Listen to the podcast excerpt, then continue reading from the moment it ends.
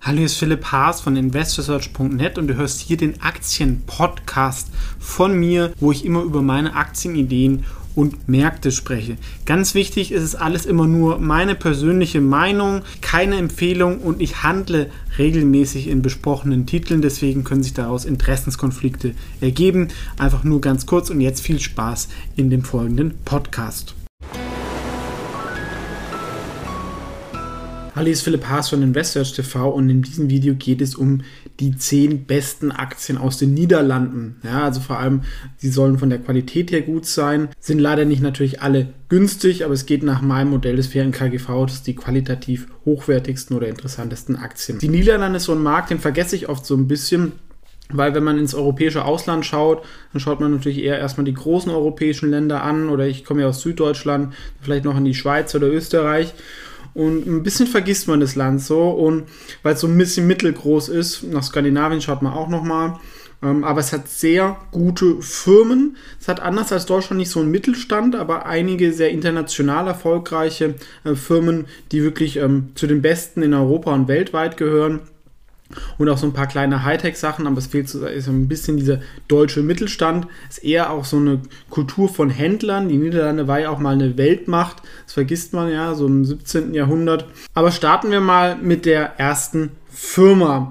Die ist nicht so richtig aus den Niederlanden. Das hat noch ein bisschen mit der Kolonialgeschichte eigentlich zu tun. Das wäre nämlich Brosus. Ihr seht, ich habe hier auch schon mal ein längeres Video zu gemacht. Also wenn ihr euch immer dann mehr für die Aktie interessiert, dann einfach danach auf YouTube suchen oder auf investors.net, da findet ihr dann noch mehr Informationen zu dieser Aktie. Ähm, was ist Prosus? Ja, also es gibt Nespos, die sitzen in Südafrika und die haben vor, ich glaube, 20 Jahren das vielleicht beste Investment ähm, in dieser Zeit gemacht. Ja, die haben sich bei Tencent beteiligt, als die Firma 30, 40 Millionen wert war. Die ist heute halt ähm, 500 Milliarden wert und denen gehört halt immer noch um die 30 Prozent, haben einen Teil verkauft. Das Problem ist, viele Leute wollen nicht in, oder können nicht in Südafrika investieren und deswegen haben sie diese Beteiligung an Tencent und auch noch viele andere spannende Beteiligungen. In Indien haben sie was, in Lateinamerika, selbst in den USA haben sie so ein eBay Kleinanzeigen-App, was ich ganz spannend finde, haben sie an die Börse in Amsterdam gebracht, weil sie, ähm, sag ich mal, burische äh, Wurzeln haben. Südafrika ein bisschen ähm, ist ja halb englisch, halb niederländisch gewesen. Da gab es dann auch mal einen Krieg, aber es gibt halt auch immer noch eine weiße Minderheit, ähm, die aus den Niederlanden ähm, abstammt und halt da immer noch viele Beziehungen zu hat. Plus Amsterdam ist natürlich auch eine führende europäische Börse. Und dadurch ist es eigentlich der größte europäische Tech-Konzern. Sie halten auch noch einen großen Anteil an Prosus, aber dadurch kann man halt als Europäer auch jetzt einfach in diese Firma investieren. Ähm, ist natürlich ähm, eine Alternative zu Tencent, weil man kriegt den Anteil von Tencent mit einem Discount. Plus man hat halt noch Exposure zu, wie gesagt, weiteren spannenden Internetbeteiligungen, kann damit eigentlich diese Megatrends Internet und Emerging Markets abdecken. Deswegen ein äh, absolutes Basisinvestment. Und wenn man sich das faire KGV anschaut, ist auch nicht perfekt dafür. Hier gibt es sogar noch ein bisschen Kurspotenzial. Die vielleicht größte Hightech-Firma aus Europa wäre ASML und ist eigentlich der erfolgreichste Maschinenbauer der Welt. Ist eigentlich was ganz komisches, weil die verkaufen wirklich nur wenige Stückzahlen im Jahr ich weiß es nicht, um die 100 oder sowas. Aber die Firma ist 120 Milliarden wert mit Maschinen. Warum ist das jetzt so?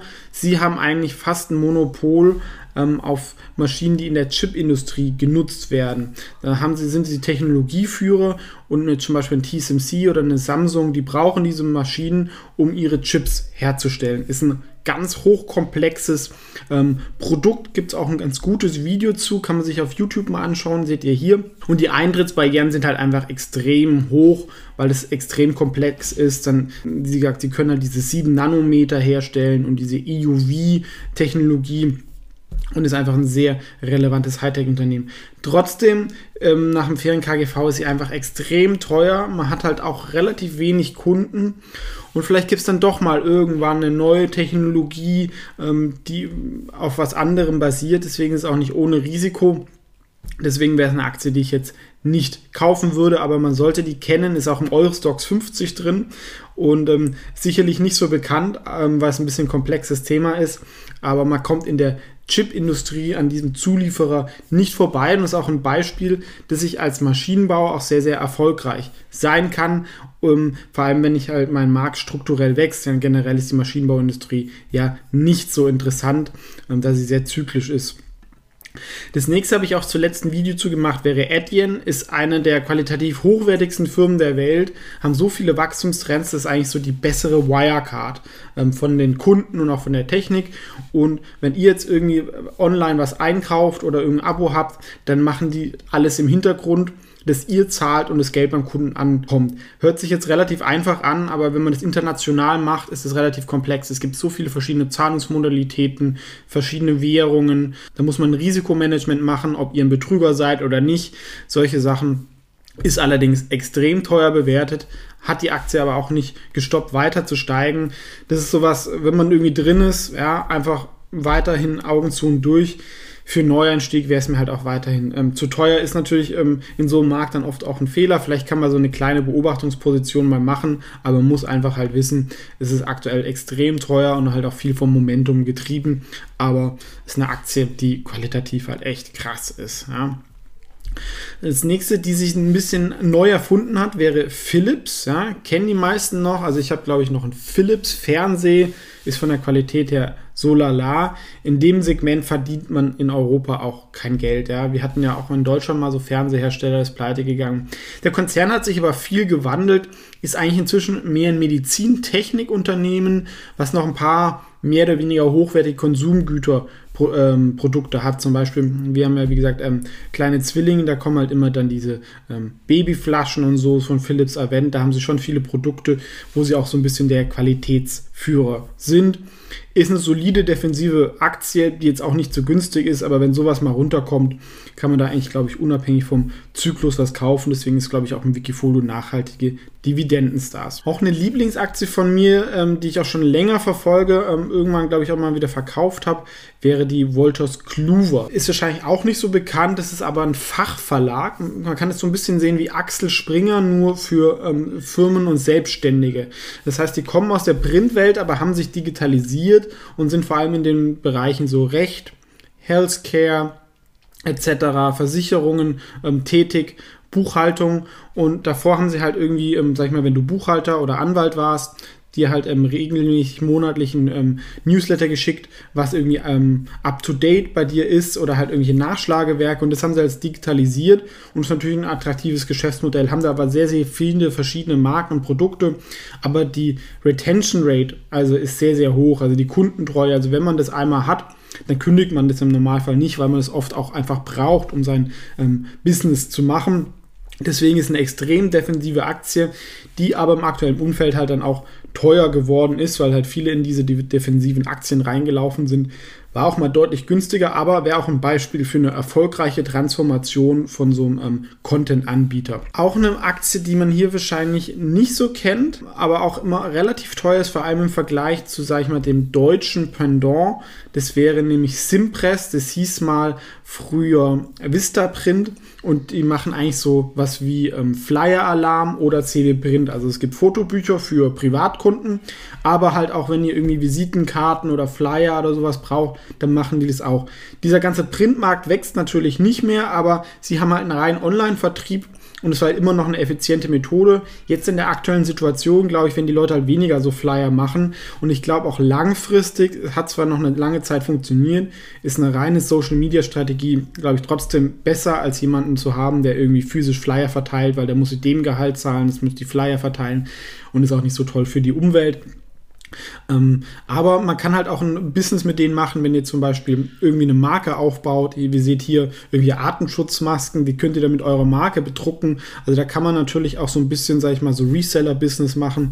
Also das ist natürlich schon auch ganz interessant. Ihr seht, es hat ein bisschen viele Marken, ist vor allem in den Niederlanden, aber auch in Deutschland ähm, tätig. Vielleicht hat der ein oder andere mal so Werbung von Vistaprint bekommen, wo irgendwie für 2 Euro man sich Visitenkarten machen lassen kann. Finde ich, wie gesagt, nicht so uninteressant, aber derzeit wäre es mir dafür noch zu teuer und, oder beziehungsweise finde ich eine CW Color dafür attraktiver bewertet. Eine spannende Aktie vom Thema habe ich ja vor einer gewissen Zeit auch ein Video zu gemacht, wäre die Alphen-Aktie. Da war halt ein bisschen so ähm, mein Fazit, wie tief ist da die Wertschöpfungstiefe, wie hoch sind wirklich die Margen. Ähm, aber ich habe auch gesagt, die Aktie hat definitiv Hype-Potenzial, weil sie halt in das Thema passt, nachhaltig Elektroauto aus Europa und ist danach auch wirklich sehr, sehr stark gestiegen. Nach dem Video sehen wir hier. Ist halt eine grüne Aktie. Aktuell ist es von der Bewertung nach meiner Methode ein bisschen zu teuer. Aber das ist, in, ich meine, das bei den ganzen Wasserstoff und solchen Themen, die traden ja nicht irgendwie auf Bewertung. Ähm, das kann natürlich dann auch noch weitergehen. Und das Thema ist definitiv halt interessant, wenn wir in Europa Elektroladesäulen ausrollen.